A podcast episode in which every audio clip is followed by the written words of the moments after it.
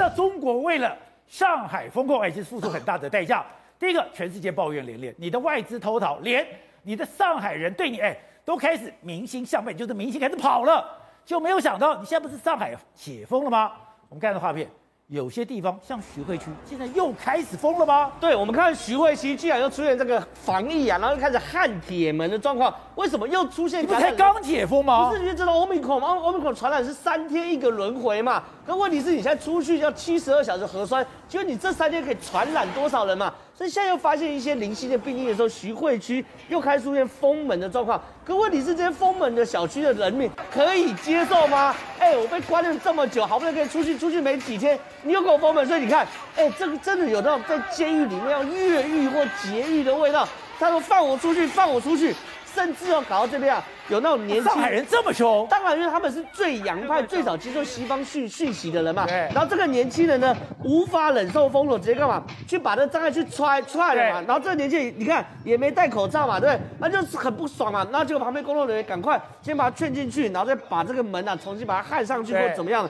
甚至呢，有些年轻人已经气到什么程度，就上街抗议了。结果呢，警察就这样直接把他带走。那这个画面呢，在其他省市可能不见得会流出来，可在上海里面，很多年轻人都有推特、有 Facebook、有 Instagram。你看手机是不是拿出来，全部都在拍？哎，拍出来后呢，被我们关键时刻报道吧。所以你根本挡不住，根本挡不住嘛。而且呢，你现在看徐汇街的这个店家，哎，店家的话是整个店家，你看一路。全部都上铁门呐、啊，对，全部都让让你上铁门。那上海现在最大最大的状况是什么东西？你出门呢要拿这个绿色二二二维码。你看到这个他的这个车站那边，大家人挤人就是为了去扫二维码，对不对？可这个二维码有个 bug，它要七，它原本是四十八小时核酸证明，后来改改成变七十二小时核酸证明。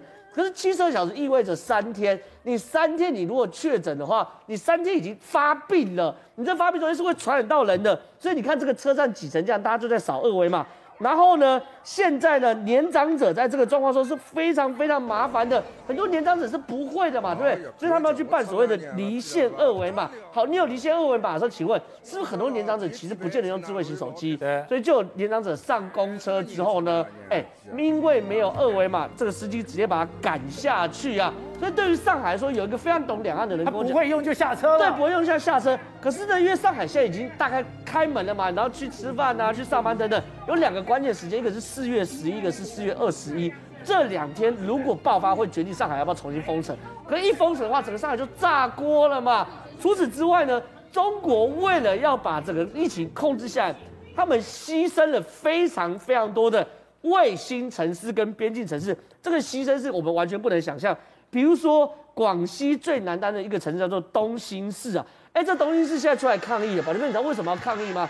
原因是它跟越南是一河之隔，所以为了要保广西，就把东兴市封了。那你封东兴市就算，你知道封多久？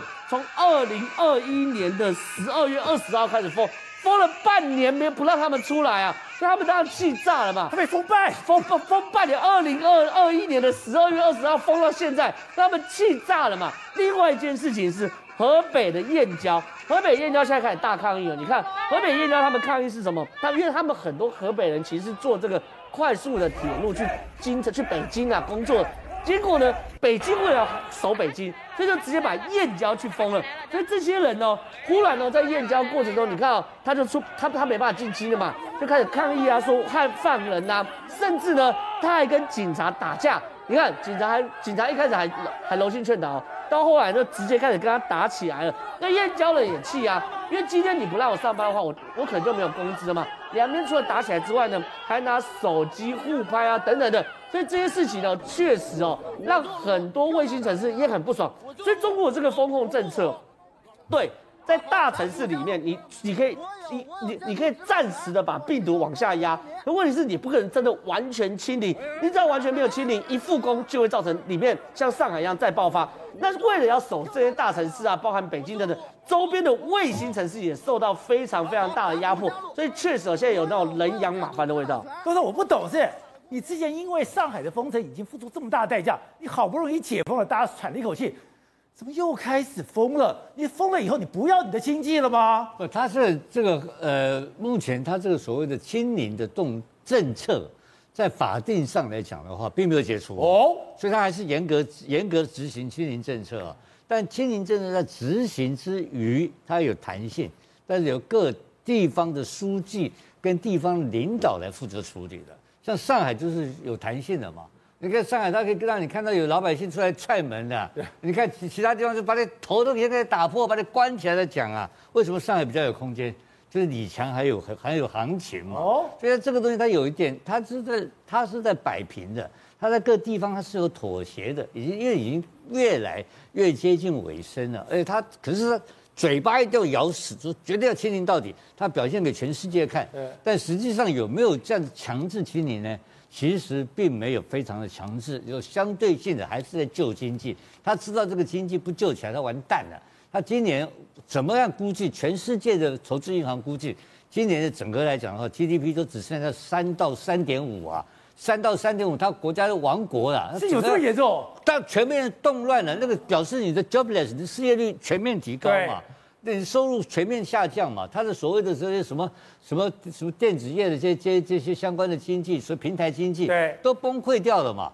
现在已经完蛋了嘛？那这个经济它现在故意它不敢动嘛？它也只要求在六月底以前要恢复起来，要能够启动。我有一个数字，我记得讲百分之七还是多少？那个是李克强宣布的嘛？但你说做得到吗？做不到嘛？这不可能嘛！已经那么才一个月时间，要上次十万人大会之后做所做的宣布嘛？对。他因为他是为什么要六月底呢？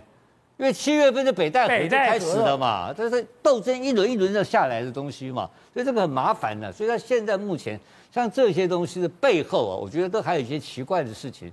照理论上来讲的话，其实它的中央跟地方上其实是有落差的。那那个问题是你也知道，中国的就是天高皇帝远啊，对，对不对？上有政策，下有对策，地方不见得甩他哎。尤其像北上广这种强势的这种，他的强势，他的地方书记、区书记的权力非常大。他区书记等于就是一个厅长级的，是，他全他可以指挥警察局的，你知道吧？他非常大，他都是他是跟你干的。你现在李强要我放松，对不对？哎，我就跟你搞紧一点，可不可以？哎，那现在还有一个更严重的问题啊！他现在全面在检讨什么，你知道吗？检讨什么？哎，所有的这个这从这个呃二零二零年开始到现在，所有走中央命令哦，所有要检讨什么，你知道吗？用财务上去管制所有的快筛跟 PCR 的成本，那个花了上兆了，你知道吧？然后他上照这些公司的后面是谁？哎，那奇怪了，你现在还在搞这个清零，对不对？你现在怎么突然间要开始？那二是表示什么意思？表示后面有特定的公司跟特殊的机构在这个中间图利嘛？哦，不不，那么上兆人民币的钱不见了。对，那去哪？去谁的？那是哪？这是不是特定公司在销售嘛？那是明火执仗，我这直接是我家的，你家的。哎，上海我卖哦，分了。哎，北京你卖哦。现在他开始清算了，在中央下命令要抓这些家伙了。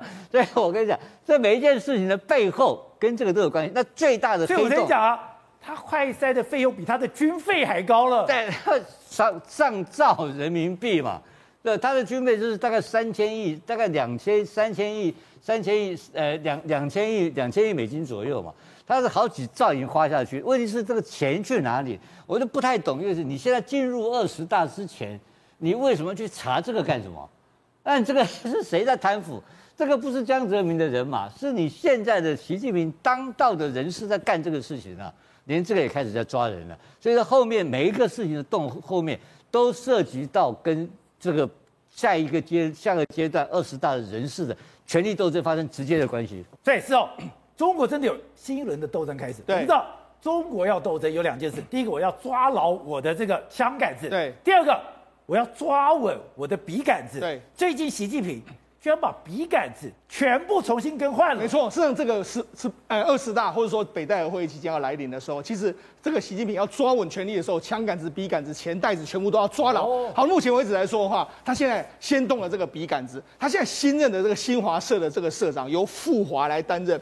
那傅法拉？他原本是什么？原本是担任新华社的总编辑。那他的总编辑的职位由这个吕岩松来担任。那他们两个呢，其实长时间呢都是跟在习近平，也算是习近平的人马。甚至连这个他们一个亲戚呢，叫吕李李书磊，他要担什么中宣部的常务的这个副部长。中宣部了。对，也就是说这三个人呢，变成是现现在习近平最重要的三个这个笔杆子重要的这个人。因为为什么？因为我们要最近一段时间，其实央视跟这个新华社常常有一些非常莫名其妙的报道嘛，大幅的报道李克对强，李克强要做什么呢？那现在他当然把他换掉，把他换掉后，是不是暗示的未来李克强可能出现在媒体上面的这个次数就会减少？然后我们可以观察后续的状况。但是我觉得有一件事真的非常有意思，怎么样？最近呢，中纪委中国的中纪委居然发了一篇文章，中发了一篇文章，你看他是发什么？你看，摒弃精致的利己主义。哦啊，他讲的话啊，利那个利己主义是指善于利用高超逼真的演技、冠冕堂皇的理由，精心修饰、巧妙的掩妙呃，才巧妙的掩饰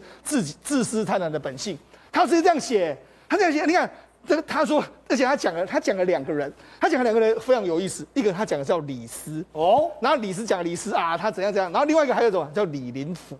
哎，讲了这两个，他们两个都是，他说他们两个都是宰相。然后就是哎，他们就是这个一很会演啊，很会掩饰自己的野心啊。然后最后这个败坏，你看秦朝就被他败坏，那这个唐朝由盛转衰就是这个李林甫。哎，你之后发这个文章要做什么？哎。宝先生他这个我真我我骂你是利己主义，对，说你是高超逼真的演技、冠冕堂皇的理由，然后呢，这谁是代表？李斯跟李林甫，对，都是熟，对，都是阁魁。对，还还有一件事，我觉得非常有意思。你看，这有的领导顶干部顶着学者型官员的这个光环，那不就不想如何发挥所长，这个干事创业却疯狂追求权力金钱；有的领导干部呢，名校毕业，年纪轻轻被委以重任，却总想当大官发大财，以权力谋取私利。宝姐，他这个讲的人就是李克强，要是学者，对，又是名校毕业。对，好，那而且他，你有没有觉得很有意思？他举的这两个都是姓李呀、啊。哦，对，李斯跟李林甫那么多人，你为什么要举他们两个？所以他摆明，哎，还还说宰相，那这个是指谁？那还说学者啦，然后还是什么？这么你年轻被委以重任，名校毕业，他讲的就是李克强嘛？哎，中间这个文章，哎，他非常有意思、哦。而且他李斯用什么？他说是跟赵高沆瀣一气，是矫诏逼死公子扶苏，改立胡亥。对，你想改头换代？对，所以你看他这个文章出来，摆明了他就是在。批直接批评李克强，好深哦。对，那那中纪委目前是谁？中纪委当然目前为止来说，我们必须讲啊，赵乐际他还是比较偏向是这个徐这个李克强，呃，偏向这个习近平这一边嘛。那你现在丢出这个文章，哎，你要说中国高层没有在内斗吗？我实在是真的不相信。你这文章是已经摆明这个公已经算是。明枪暗箭的明明指的这个这个李克强在骂嘛，所以就知道说这真的是非常有意思的一篇文章。所以看起来的话，真的在北戴河跟十八跟二十大之前呢，李克强跟这个习近平的这个矛盾，我觉得透过这篇文章，我觉得是真的非常非常的完美的诠释他们两个目前现在的状况。所以现在。洗礼这个北戴河跟二十大还有戏可以看。当然，哎，不然的话，你中纪委弄出这个文章出来干什么？好，那除了这个之外，那最近他们还做什么？他们还说，哎，鼓励他们寄出高额奖金哦。你中国任何一个公民都可以举报你有违反国家安全的事迹的时候，我就会给你奖金。那你看，在这个时候，哎，你清零究竟人家都不会出来，结果你还要搞这个，所以你就知道说，其实中国在这个二十大之前，这个斗争一定相当激烈，所以你才要搞这一套嘛。搞这一套的用意是什么？你看，你只要举报国家安全的时候，有提提供现金奖励、精神奖励给你嘛。那你看搭配我刚才跟你讲的那一篇这一篇文章，摒弃精致的利己主义，然后不。这个讲到李斯、李林甫来说话，都姓李。谁是当代一样那姓李的？然后你也是这样学者出身，然后又是年轻被予予以重任，然后又是名校毕业，这其实不是在讲李克强，不知道在讲谁。